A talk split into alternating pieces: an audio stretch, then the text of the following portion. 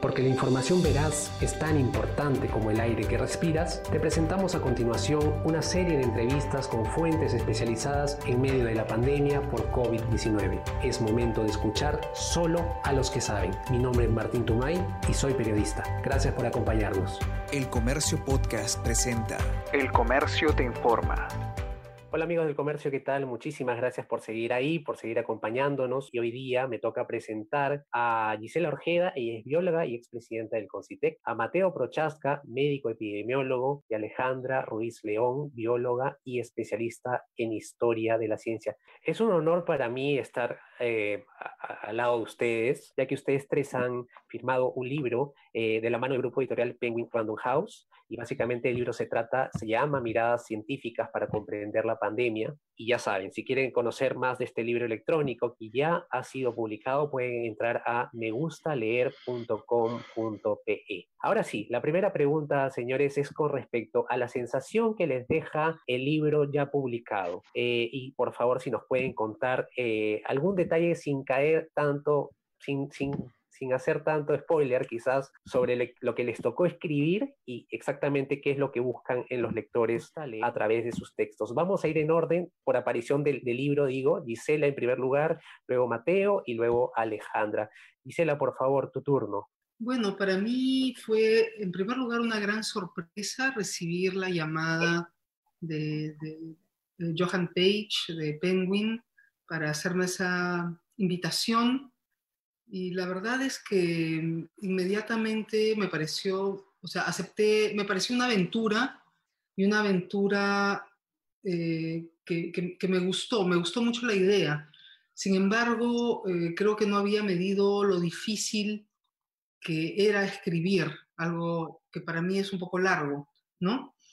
Em, lo que a mí me pidieron fue tratar de transmitir cuál es la importancia de la ciencia para la vida de las personas, ¿no? ¿Cómo, cómo podemos transmitir eh, que, eh, que los países tenemos que suscribir la ciencia, tenemos que tener más científicos, tenemos que invertir dinero en personas que piensen y hagan cosas, eh, científicas y generen nuevo conocimiento. Entonces, eh, yo he contado, he tratado de contar esto en un lenguaje fácil, sencillo, pero al mismo tiempo emocional, porque yo creo que eh, esto pasa por la emoción. O sea, la adscripción a la ciencia pasa por la emoción. Y creo que los científicos, los que somos científicos, hemos pasado por esto, pero desde chiquitos, de una manera de repente un poco natural, y por eso nos hemos convertido en científicos.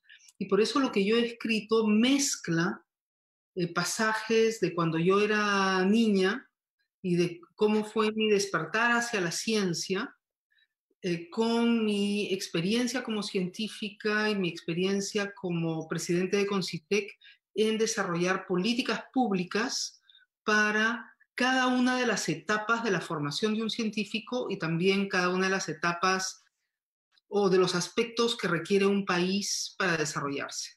Eso es un poco lo que yo he hecho mezclando anécdotas eh, de vida, ¿no? Eh, y nada, y siempre defendiendo la ciencia y la evidencia. Exacto, y veo, veo, he leído el libro, me parece interesantísimo que en algún momento pensabas en la veterinaria y luego recién, incluso cuanto antes de terminar el colegio no tenías como, como meta ser bióloga y recién lo descubriste después del colegio. Pero nada, eso, eso me parece, es un libro muy recomendable, se los digo yo que ya lo leí. Ahora vamos con Mateo Prochaska, hay un detalle, Mateo, eh, del libro. Eh, primero, bueno, la primera pregunta es la misma que, que a Gisela, ¿no? ¿Qué sensación te deja ya el libro ya publicado teniendo en cuenta que esta, según lo, la editorial, busca ser una guía para la gente? No sé si nos puedes detallar, Mateo, por favor. Sí, eh, mira, a mí me da muchísimo gusto haber participado de, este libro, haber podido contar una historia que quizás eh, yo he contado en otras oportunidades de maneras distintas, quizás de forma más escueta, pero, pero ahora alineada a un discurso personal acerca de mi relación con, con la ciencia, mi relación con, con, la medicina, sobre todo mi relación con mi carrera y con la salud pública, ¿no? Eh, para mí es un gusto contar esta historia. y, y si bien en cierto momento me sentí incómodo al sentir una historia, es una historia verdaderamente íntima, es una historia muy personal. Me parece que, que, que es una de esas anécdotas que representan muy bien eh, un argumento y, un, un, discurso alrededor de la salud pública, ¿no? Y un discurso acerca de mi relación con, eh, con el conocimiento y, y, con esa curiosidad que tenemos los científicos. Y en ese sentido, como conversábamos más temprano con algunos de los otros autores, eh, hay un tema de, de intertextualidad entre los textos, ¿no? De intertextualidad entre las cosas que ha escrito Gisela, que ha escrito Alejandra, que ha escrito yo, acerca de, la curiosidad que tenemos los científicos y, de la necesidad de generar conocimiento que, que, permita mejorar la calidad de vida de las personas. Entonces, creo que eso es un poco lo que he tratado de poner en el texto y espero que sea impreso de la mejor manera. Hay una parte donde mencionas, tiene mucho romanticismo haber empezado a estudiar medicina a los 16 años, ¿no? Una, una curiosidad antes, de, antes de, seguir con la conversación. ¿Cuántos años tienes actualmente? Menos de 30.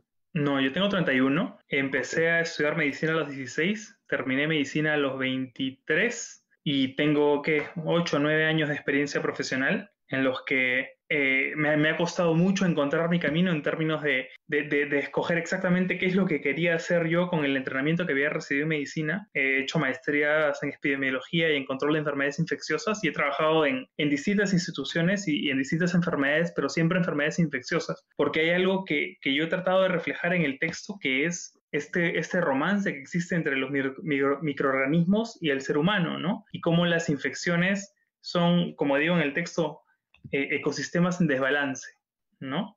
Eh, como, como te pueden decir gran cantidad de científicos, los seres humanos estamos invadidos por gran cantidad de virus, bacterias y hongos que, que son comensales y, y, que nos ayudan a existir en el sentido de que mantienen nuestro cuerpo vivo y, funcionando, ¿no? Desde la digestión hasta, hasta nuestra piel. Pero a veces estos entran en desbalance y generan infecciones y es ahí en donde a veces perdemos vidas. Ahora el turno de Alejandra Ruiz León. Ella es bióloga y especialista en historia de la ciencia. Alejandra, y sobre, sobre tu opinión, ¿qué, qué sensación te deja ya el libro publicado y quizás qué es lo que buscas trasladar a los lectores? Sí, para mí escribir la parte del libro fue también un ejercicio de completar toda la información que ya tenía, porque llevamos meses hablando del coronavirus, leyendo artículos científicos, leyendo exposiciones de científicos, de investigadores, de investigadoras, pero sin embargo, mismo desde, desde un punto de vista profesional, me di cuenta que no tenía tal vez la narrativa completa, ¿no? Tenía información de lo que vemos en las noticias, lo mismo. Y mi idea era el mismo ejercicio que hice yo al escribir el libro, transmitirlo a los lectores, ¿no? Que al leer la parte de mi capítulo que explica un poco más la las partes de un virus, la historia de los coronavirus, puedan tener, eh, puedan completar toda la información que ya tenemos, ¿no? Y también un poco eh, lo que quería centrarme, uniendo a la idea anterior de Mateo, es que cuando hablamos de historia universal siempre nos referimos a la historia del ser humano, ¿no? ¿Qué es lo que hace el ser humano? Las guerras, las batallas, las conquistas.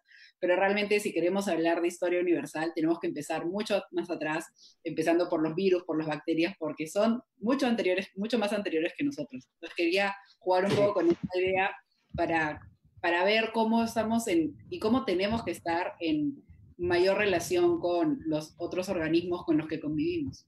Exacto, ahí mencionas años, años de existencia de los humanos, años de existencia de, los virus, y de verdad te deja pensando. Y también hay una pregunta ahí que dices, ¿los virus son seres vivientes? Y a ese debate que justamente mencionas y que deja pensando mucho a los lectores. Ahora, volviendo con Gisela, eh, Gisela, justamente en la parte que, tienes en, en, el libro, el libro electrónico, por cierto, eh, mencionas, ¿no? Para descubrir y usar de modo eficiente nuestros innumerables tesoros, necesitamos de dos cosas. Educación y organizarnos para fomentar muchas mentes científicas que piensen y trabajen coordinadamente. ¿Nos puedes detallar, por favor, sobre esos dos aspectos y en el Perú, en qué, en, qué es lo que falta para llegar a, esa, a tener esas dos, eh, esos dos, esas dos herramientas que justamente mencionas? Sí, claro, pero quisiera comenzar con lo que terminaste tú cuando, me, cuando intervine la última vez. Ok, adelante. Que, que mencionaste que cuando yo terminé el colegio, yo digo en el libro que yo ni siquiera imaginaba que existía algo como estudiar biología. Y creo que eso es algo eh, que falta mucho. Es decir, los chicos en los colegios no saben qué, qué carreras existen, qué cosas hay para hacer en el mundo. Ellos solamente creen que existe derecho, medicina, este, de repente veterinaria, eh, dos o tres cosas más. Eh, y, ahí se terminó el universo. Ah, y administración, porque todos los chicos peruanos estudian porque no saben qué cosa estudiar. ¿no? Entonces, sus padres le dicen, estudia administración porque vas a poder trabajar en cualquier cosa. No, o sea, es, lo más extraño que, he escuchado en mi vida, pero eso es lo que les dicen. Entonces, efectivamente, yo también sufrí de esa falta de información que hay sobre todas las cosas interesantes que hay por hacer. Felizmente, este, eh, atrapé rápidamente el retraso aunque me costó algunos años y, eso sumado a que todo me gusta, me gusta hacer todo, entonces pasé por varios años de búsquedas eh, diversas, ¿no? Ahora, para eh, contestar a tu pregunta es esto de fomentar mentes científicas y actuar coordinadamente, ¿no? ¿Qué significa eso? Significa que el Estado tiene que invertir, o sea, lo más valioso que tiene un país son los cerebros de las personas. Ese es el recurso genético por excelencia de un país. Eh, si tú tienes un país de machistas donde las mujeres son segregadas, 50% de los cerebros humanos los estás echando al tacho. Entonces, es la mejor manera de tirar tu plata. En cambio, si tú cultivas esas mentes, las cultivas, las entrenas, exacerba su potencial, ¿no? Tú vas a tener la mayor de las riquezas. Eso por un lado. Pero eso no surge así nomás. Nosotros tenemos que organizarnos como país para hacer lo siguiente. En primer lugar, estudiar la realidad del país. ¿Qué es lo que se necesita? ¿Qué es lo que se necesita en Tumbes, en Arequipa, en Puno, en todas las regiones del país, en todas las áreas del conocimiento? y establecer planes estratégicos, ¿no? ¿Cuáles, hay que ver cuáles son nuestras ventajas comparativas, cuáles son nuestros, nuestros problemas más graves, ¿no? Y son esas cosas en las que tenemos que invertir. Entonces, tenemos tan, previamente tenemos que invertir en personas que ayuden a organizar todo esto. Las universidades, que haya gente que se ocupe de ayudar a las compras de equipamiento científico, de consumibles.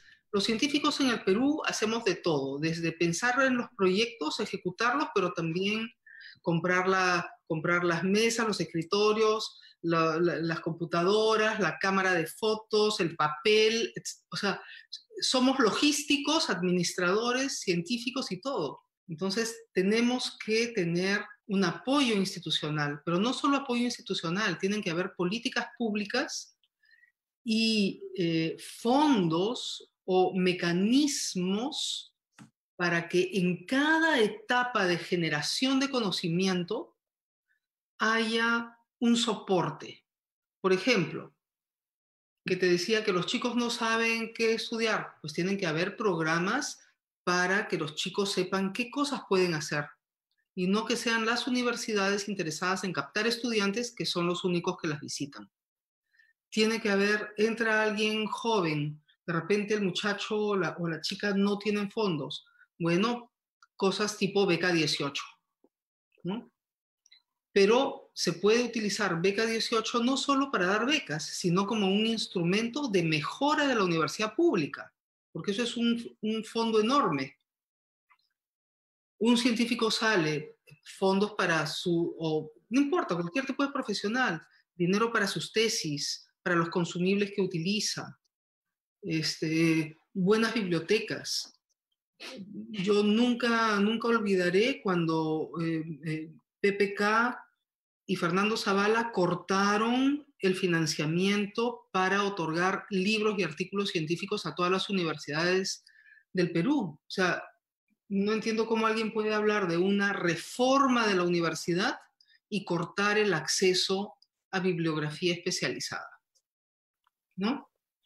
Entonces, cada cosa para el desarrollo de la ciencia, que es finalmente el desarrollo del país, tiene una etapa y esa etapa tiene que tener un apoyo, ya sea en dinero o en condiciones, cuestiones de coordinación, cuestiones de personas de apoyo o condiciones que tiene que proveer el Estado peruano, proveer una institución para el crecimiento de los científicos y de sus productos. Y estamos muy lejos, Gisela, de, lograr eso, de dar al menos los primeros pasos para dirigirnos hacia esos puntos que mencionas. Vamos a decir que si el camino es eh, como la distancia de Lima a París, la verdad es que hemos caminado solo un cuarto de cuadra en Shell. Wow, ok, preocupante. Ok, ok, ok. Bueno, vamos ahora con Mateo Prochaska. Justamente mencionabas y contabas al sexto año de carrera eh, de medicina, te das cuenta de las brechas entre lo que se sabe, entre lo que se sabe y lo que se, se debe hacer, ¿no? Un, te encontraste con un sistema jerárquico y administrativo que había olvidado la ciencia. Eh, actualmente, ¿consideras que sigue siendo así? ¿Este sistema en, el sistema de salud peruano sigue siendo de esta manera jerárquico y administrativo y que de alguna manera ya olvidó la ciencia? Creo que sería injusto tratar de, de, de extrapolar el juicio que yo pude hacer cuando fui practicante de medicina, te digo, hace 10 años, a, a, lo que sucede actualmente. Tengo, soy una persona que se caracteriza por ser optimista y, tener esperanza. En ese sentido, espero que en 10 años haya mejorado la situación. Habiendo dicho eso, conozco de primera mano los retos que enfrenta el sistema de salud peruano. Eh, conozco que el sistema eh, de entrenamiento en medicina en el Perú es sumamente jerárquico y, responde a, cascadas de opresión que van desde los niveles más altos hacia los niveles más bajos, que son los niveles de los practicantes. Em, y que hay un tema de derechos eh, laborales y de las condiciones en las que ejercen los médicos y, el tipo de experiencias en las que los médicos están supeditados, que realmente hace difícil que ellos puedan hacer su labor en la mejor de sus capacidades, ¿no? Eh, en ese sentido creo que hay un problema de sistemas, hay un problema de sistemas que no protegen a los recursos humanos y que deben ser arreglados. Y son a esos mismos sistemas los que fomentaron la huelga médica que hubo en el 2012 y las otras huelgas médicas que, han, habido en sucesión.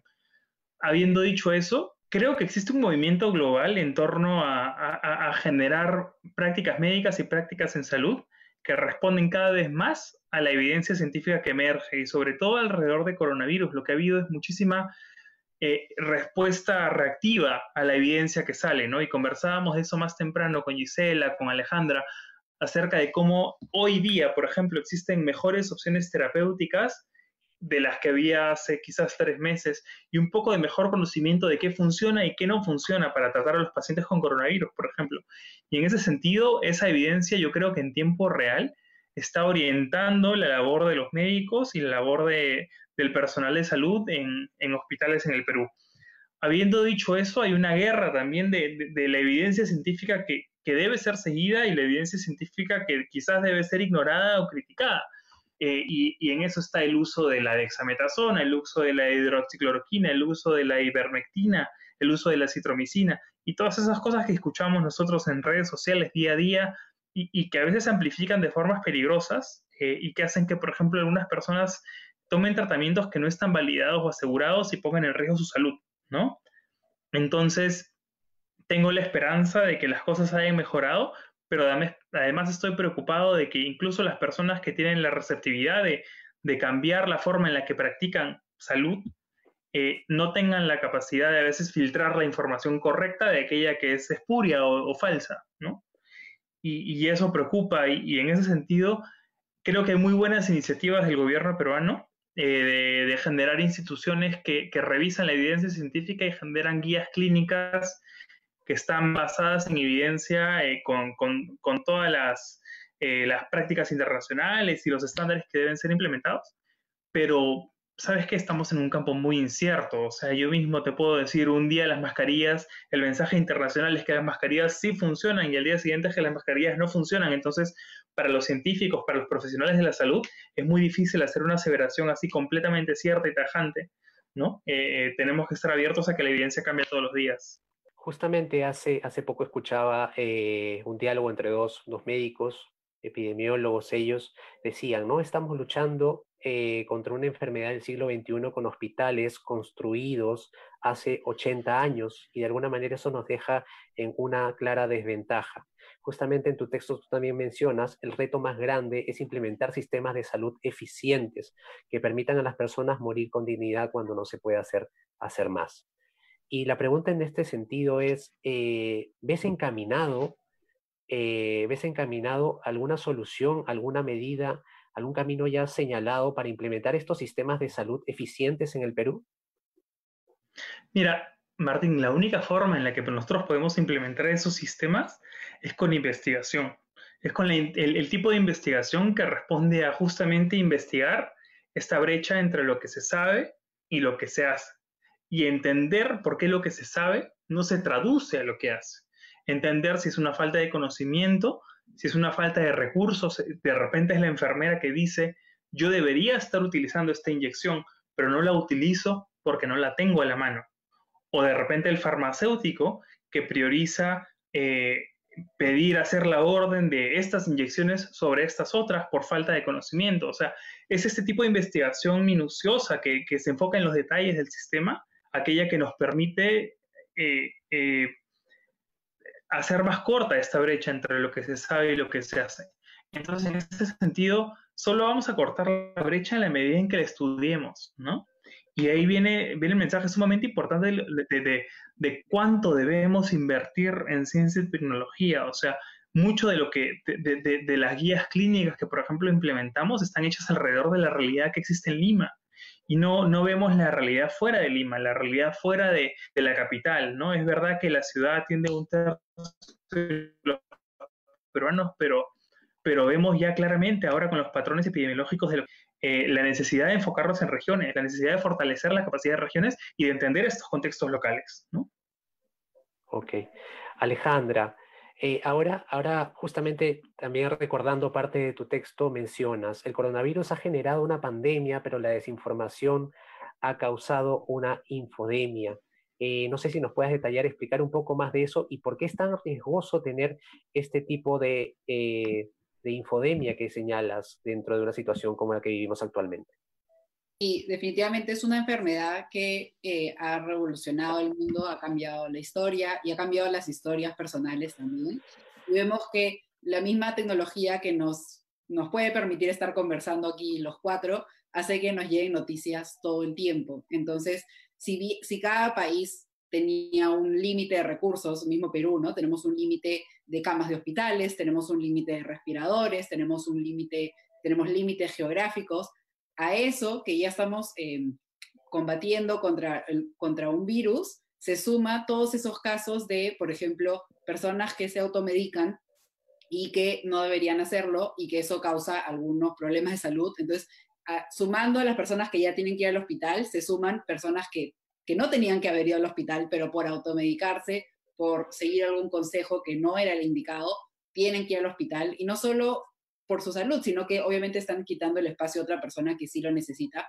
Y al mismo tiempo, eh, si bien la gente puede decir, ah, igual yo no tomo nada, pero no creo en el coronavirus, no creo en lo que me dicen, creo que es solo una gripe, creo que no pasa nada. Esas personas también, cuando no, cuando no entendemos, cuando no lo tomamos en serio y seguimos haciendo nuestra vida regular, vamos al mercado, no usamos las mascarillas, no mantenemos las distancias, no solo estamos poniéndonos en riesgo a nosotros, sino lo más probable es que estemos poniendo en riesgo a otras personas siendo pacientes asintomáticos. Entonces, esta información que no siempre viene de las fuentes oficiales, o lo más peligroso, y, lo que me gustaría es centrarme en esta infodemia, son las medias verdades, ¿no? Son discursos eh, pseudocientíficos que a veces vienen al inicio una información certera, pero luego se desvaría para, para, mostrar una información que no es verdad y que normalmente tiene algún interés económico, como puede ser vender un medicamento que no ha sido probado, un medicamento que no ha pasado eh, los estándares. Entonces, eso a veces para el público general y para los mismos científicos que no son nuestras disciplinas, también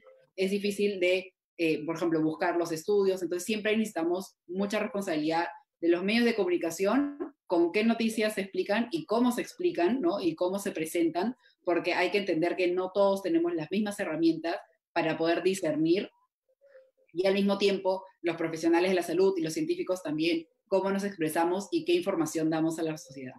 Justamente mencionabas, ¿no? El, tema de la responsabilidad, que también pasa por la responsabilidad de los propios lectores, ¿no? De recibir una información y quizás, como decía Gisela en, su, en, la, en la parte que, eh, eh, que tiene ella en el libro, eh, es cuestión de analizar todo y quizás no confiar, sino tener la, la, el tiempo para quizás revisar. Y ahora quiero preguntarte, Alejandra, también para que nos expliques un poco sobre el tema de los preprints eh, la revisión por pares, que es tan importante. Desde los medios de comunicación que manejamos temas de ciencia, conocemos los detalles, pero quizás gente que no está metida en medios de comunicación no tenga mucho entendido sobre eso. No sé si nos puedes detallar, por favor. Sí, usualmente cuando la comunidad científica, cuando los científicos, las científicas hacen una investigación que suele durar años, mínimo meses, ¿no?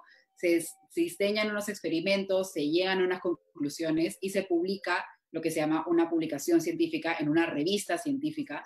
Esto se llama, en inglés se llama un paper. Y para ser publicado ha sido revisado por otros científicos de esa disciplina que aseguran que ese paper eh, estaba, estaban bien los métodos, las conclusiones tienen sentido y eso permite que se publique. A veces esas publicaciones, esa revisión por pares, es una revisión por otros científicos, demoran meses, demoran años, ¿no? No es algo automático, no es una revisada, sino que hay eh, una revisión bastante certera e incluso a veces se llega a publicar eh, publicaciones que luego cuando otros científicos las vuelven a hacer, que esa es la idea de la ciencia, que sea replicable, ¿no? Que si alguien hizo un experimento en Francia, en Perú se pueda eh, replicar el experimento y las conclusiones sean lo mismo. A veces cuando se replican esos experimentos se dan cuenta que no era certero y ese experimento se pone a aprobación nuevamente y si no es verdadero se, se elimina. Por ahora, por el tema de la pandemia, eh, este proceso de publicación científica, que suele demorar en algunos casos un año, a veces más, porque las revistas tampoco tienen siempre todas las ediciones. Obviamente las revistas grandes, Science, Nature, sí se publican con mayor frecuencia, pero algunas revistas más especializadas se publican una vez al año, dos veces al año. Eh, por el tema de la pandemia, como lo que se necesita es la mayor información científica y la mayor, eh, el mayor acceso, en muchas revistas están publicando prepublicaciones. Esto quiere decir, los científicos hacen los experimentos, por acortar tiempo se acorta esta revisión por pares. Entonces, esta información tiene un lado positivo porque lo que hace es abrir líneas de investigación, así otros científicos dicen, ah, yo también estoy investigando esto, yo también estoy llevando las mismas conclusiones, o todo lo contrario, ¿no? Pero estas publicaciones también, eh, que son eh, preaprobadas, por así decirlo, también están al alcance de de todos los lectores, ¿no? Y sobre todo de los medios de comunicación. Entonces, en algunos casos lo que estamos viendo es eso, que los medios de comunicación, estas revistas, eh, estos preprints, los, los, publican como si ya fuera información cerrada, verificada e inamovible, ¿no? Y diciendo lo que, lo que decía antes Mateo, ¿no? Así sea preprints, estamos conociendo más porque es una enfermedad que tiene seis meses, ¿no? Entonces, todo lo que se ha publicado realmente es nuevo y todo es sujeto a verificación según conozcamos mayor información. Entonces, obviamente los preprints es información valiosa, no, no es información que debamos desechar, no son fake news tampoco, ¿no? Es un, es un protocolo dentro de la ciencia, pero sí al comunicarlo a la población en general hay que hacer hincapié de que esta información no ha sido revisada.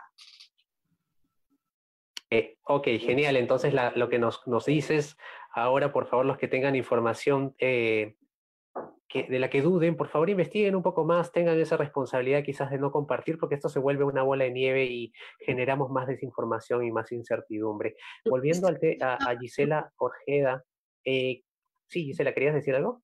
Sí, quería decir algo eh, muy interesante que mencionó Alejandra en una reunión que tuvimos esta mañana, y es que en realidad muchos medios, lo que quieren es la, atención de uno, ¿no? Eh, entonces eh, sacan eh, noticias basadas en estos preprints u otros que van a captar la atención de las personas y nuestra atención es lo que ellos buscan porque así pueden vender, vender ese espacio para propaganda, publicidad, etc. Ok, sí, sí, lo, lo, lo, entiendo. Ahora la pregunta, Gisela, queríamos saber, justamente mencionabas el tema de las políticas públicas con evidencia científica. ¿Por qué son tan importantes? Y justamente tú mencionabas el ejemplo de Chile, bueno, de, dos terremotos en dos países distintos. No sé si puedes ahondar y, quizás también ya hacerlo más general, eh, ¿cuánto serviría quizás tener, bueno, vemos el caso de Angela Merkel, de alguna manera y física, serviría, ustedes ven la posibilidad quizás de que algún científico, de alguna persona eh, metida en el ámbito de la ciencia actualmente, pueda liderar alguna campaña política, política teniendo en cuenta actualmente que ya estamos en carrera para elegir al próximo presidente del Perú? ¿Consideran eso posible? Bueno, no, no veo que ningún científico en este momento tenga como intenciones políticas eh, el único científico que yo he conocido en el Perú que ha entrado en política es un, biólogo de la UNSA que estaba en, Frente Amplio, me parece. Este, en el, sí, ha sido hasta el, hasta el, el Congreso pasado. Sí. El tema entonces sumaría tener a un científico sentado en Palacio de Gobierno dirigiendo políticas públicas con evidencia científica o qué considera en este caso Mateo? Yo, pienso que depende. este, como está con CITEC hoy día, este, nos dice que no necesariamente todos los que han estudiado una carrera científica este, sirven para hacer políticas públicas con evidencia.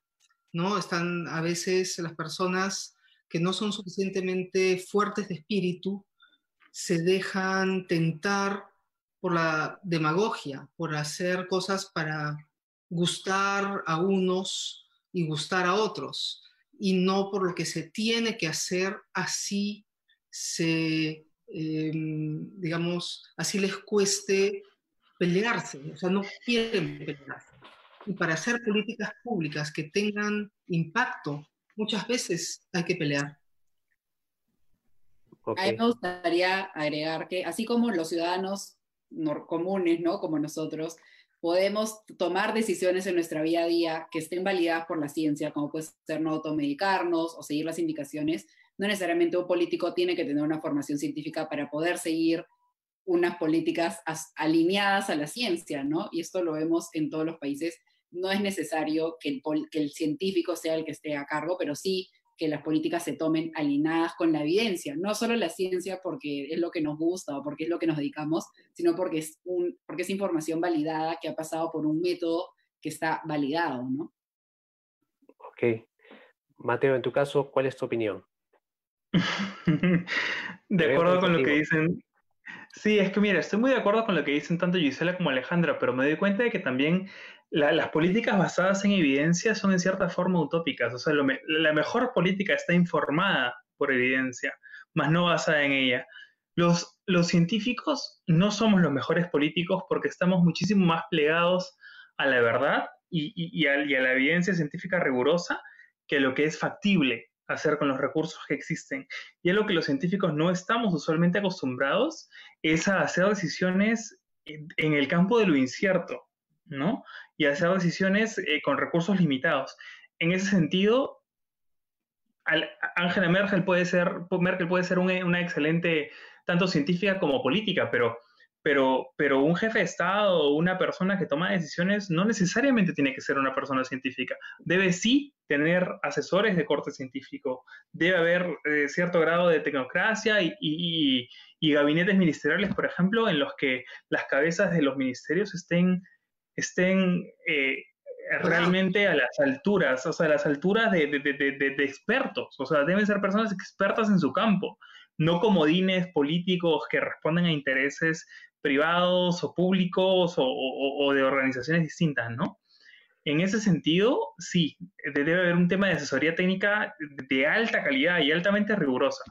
Ahora, la política y la ciencia no son siempre amigas, sino van siempre de la mano, y eso es un reto grande para todos, ¿no?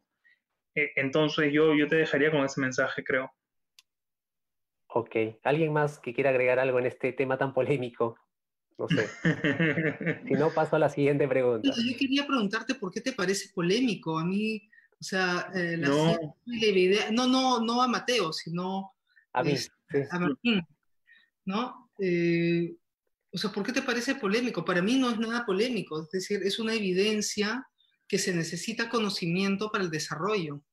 Es una evidencia que se necesita mejorar las universidades, que se necesita realmente que invirtamos muchísimo más en dinero, pero también en reflexión sobre lo que necesitamos hacer. Exacto. Lo decía por polémico, quizás por, por el tema de, de- de la- el, tan, el tanto desprestigio que se ve alrededor de la política, de alguna manera, si nosotros tenemos en cuenta mirando situaciones cotidianas como las que vemos todos los días, ¿no? Lo decía, lo decía básicamente por eso. Pero yendo quizás al, al- tema, al siguiente punto, justamente escuchaba una conversación de Modesto Montoya hace poquito, y estas ya son las dos últimas preguntas. Él, él le decía, ¿no? En el Perú aún no se comprende el valor del conocimiento. Quería saber si ustedes comparten esa idea y quizás por qué creen ustedes que, que en el Perú aún no se, no, se, no se comprende que el valor del conocimiento es tan importante para el desarrollo de un país. Yo tengo toda una, una hipótesis, ¿no? Eh, tú sabes que las, la- las ideas en un país percolan desde los más y por eso es que los presidentes pueden ser muy influyentes en su país. Entonces, eh, en el Perú nunca hemos tenido políticos de alto nivel que hayan decidido invertir en conocimiento como mecanismo para desarrollo, que cuando en realidad es una evidencia eso, o sea, si miras a todos los países desarrollados son países que tempranamente han invertido en conocimiento. Entonces yo me he preguntado siempre por qué en el Perú no. Y, la conclusión a la que he llegado es que solo hay dos, dos razones posibles. Una, porque siempre hemos tenido eh, políticos ignorantes que no se daban cuenta de esto, que no sabían que había que invertir en conocimiento para que el país desarrolle, como si, por ejemplo, China invirtió en eso. Corea, en fin. Eh, y si no eran ignorantes, porque alguien me puede decir, pero Gisela, no es posible que desde 1821 todos los presidentes y ministros hayan sido unos ignorantes. Entonces, la otra alternativa es que sí lo sabían, pero no lo hacían, entonces fue por traición. O sea, no encuentro otra, o sea, o ignorancia o traición. No encuentro otra posibilidad. De repente ustedes me ayudan a pensar en otra. Sí. A ver, Es un tema Alejandra. y que he pensado, he pensado bastante, ¿no? ¿Por qué pasa esto? Y una de las conclusiones yo creo que, que es algo que los peruanos siempre decimos, ¿no? La abundancia de recursos, ¿no? En la historia del Perú hemos tenido momentos en los que se ha exportado grandes cantidades de recursos, ¿no? Las islas guaneras, el oro, los minerales, y siempre hemos podido exportar, pero nunca hemos visto el valor de generar nuestro propio conocimiento y de exportar no solo materia prima, sino recursos, de exportar procesos, de exportar, eh, de de agrupar el conocimiento y exportar también el conocimiento, de patentar, ¿no? Ideas, procesos. Entonces, realmente, una, una, también vemos esto, por ejemplo, en nuestro día a día, ¿no? La piratería en Perú es muy cotidiano y esto es eh, no, no patentar el conocimiento, no patentar las ideas. Entonces, creo que a nivel de sociedad también tenemos poco valor por las ideas del otro, por los recursos del otro, y creo que eso cala también en, en nuestra percepción de la ciencia. ¿no? Entonces, siempre hemos visto, o nos cuesta ver, por ejemplo, en las universidades, eh, que hay esa falta de, por ejemplo, publicaciones científicas, hay incluso a nivel de los estudiantes, ¿no? Muchos estudiantes con los que yo tengo contacto me dicen, no, ¿para qué voy a hacer tesis, no? Hago el curso de, de titulación rápida, ¿no? Y obviamente el resultado parece el mismo, pero no es el mismo, porque así como escribir un libro es una reflexión mayor de las ideas que ya tengo en la cabeza, una tesis, así sea de pregrado o así sea un ensayo largo, te obliga a reflexionar, te obliga a ordenar tus pensamientos. Entonces vemos esto que no solo es decir, el Estado, las industrias, sino que nosotros mismos siempre a veces buscamos eh, evitar esa reflexión, evitar poner el conocimiento y, transmitir el conocimiento de una forma más ordenada, ¿no? no solo extractiva y por compartirlo, sino una forma que esté empaquetado y que pueda generar más capital, que pueda generar otro conocimiento, porque no nos sirve de nada saber todo esto o tener todo este valor eh, de conocimiento en el Perú si no lo compartimos, si no lo escribimos, si no lo conversamos. Ok, Mateo, tu opinión, por favor. Martín, siento que nos hemos ido un poco por las ramas y se me ha perdido la pregunta. Básicamente queríamos, justamente yo citaba eh, unas declaraciones de Modesto Montoya. Él decía, ¿no? En el Perú aún no se comprende el valor del conocimiento. Y justamente quería saber la opinión de ustedes, si consideran que esto es así, que en el Perú no se considera que este valor del conocimiento es el que nos va a llevar al desarrollo. Eh, en cierta forma sí, porque, ¿sabes? No estamos nosotros acostumbrados a, producir nuestro propio conocimiento. Nosotros estamos acostumbrados a que el conocimiento es algo que se importa, ¿no?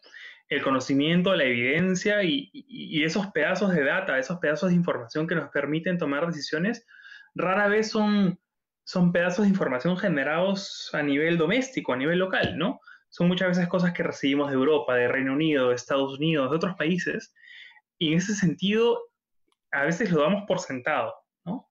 Asumimos que eso va a existir como un recurso infinito, ilimitado a, nivel internacional y que nosotros vamos a poder incorporarlo en nuestras políticas públicas. Entonces, en ese sentido, el Perú depende muchísimo de las estructuras de, la ciencia mundial e internacional y, Gisela, eso seguro, puede comentar infinitamente acerca de ello, ¿no?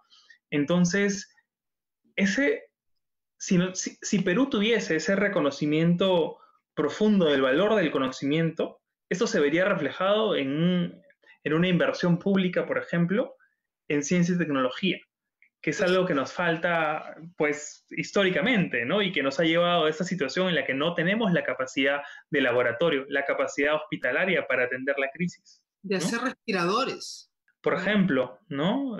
asumimos que las piezas nos vienen en barco, nos vienen en avión y nosotros las instalamos, pero no tenemos idea de cómo se hacen las piezas o de dónde vienen o cómo son.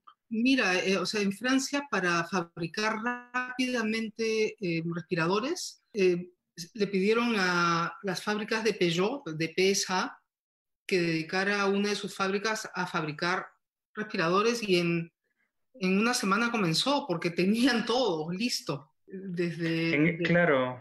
cómo hacer los respiradores y tenían fábricas implementadas para hacer otras cosas, pero que rápidamente podían hacer respiradores. Claro, o sea, si algo, si algo bueno está dejando esta crisis es una demanda de conocimiento, es generando en las personas, en las personas que toman decisiones, en los gobiernos regionales, esta necesidad de conocimiento y esta, esta visibilización de preguntas sin responder que deben ser respondidas.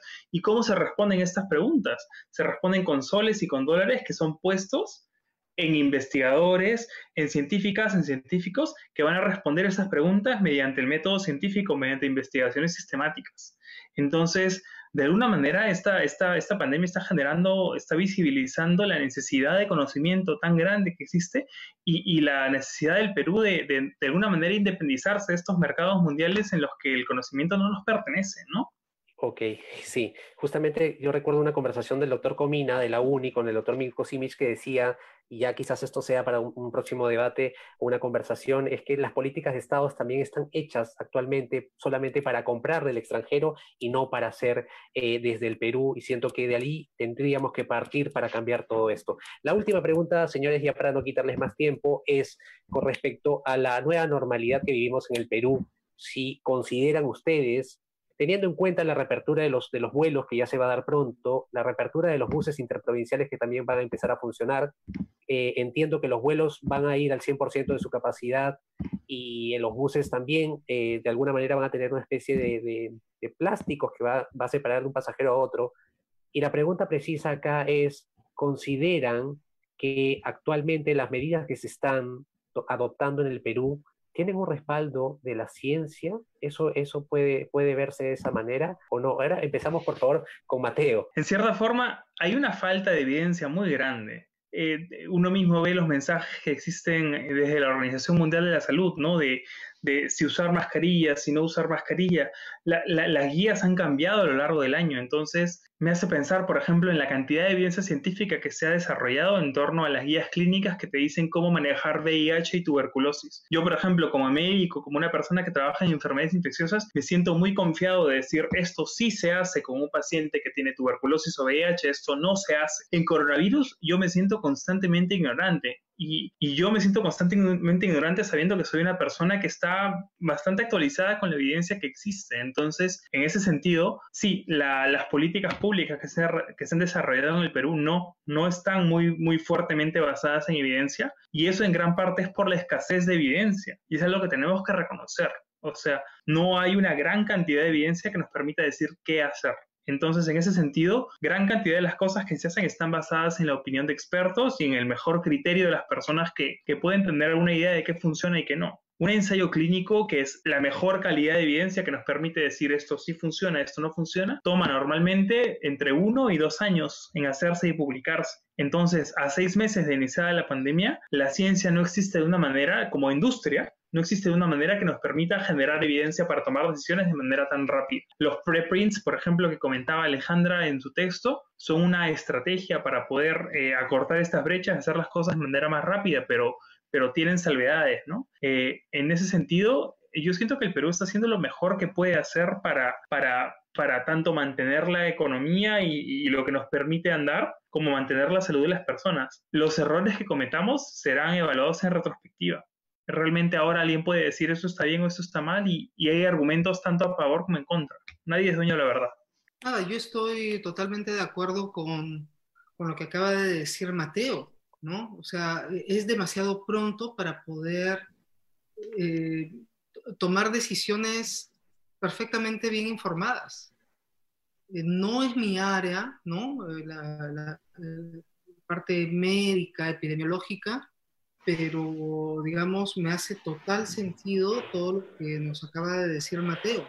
Y también pienso que el gobierno está haciendo lo mejor que puede hacer, dadas las condiciones en las que, por un lado, la falta de información natural que hay alrededor del virus por lo corto del tiempo, el estado de nuestro sistema de salud y las necesidades tan grandes y la situación del pueblo peruano eh, su situación de informalidad, su situación de, por ejemplo, 50% de las personas no tienen refrigerador, ¿no? Este, la gente vive con su dinero día a día y tienen que salir para, para poder trabajar, conseguir dinero para comer ese día. Entonces, hay toda una serie de, de, aspectos que no pueden ser dejados de lado. ¿no? Ok. Alejandra, tu opinión, por favor.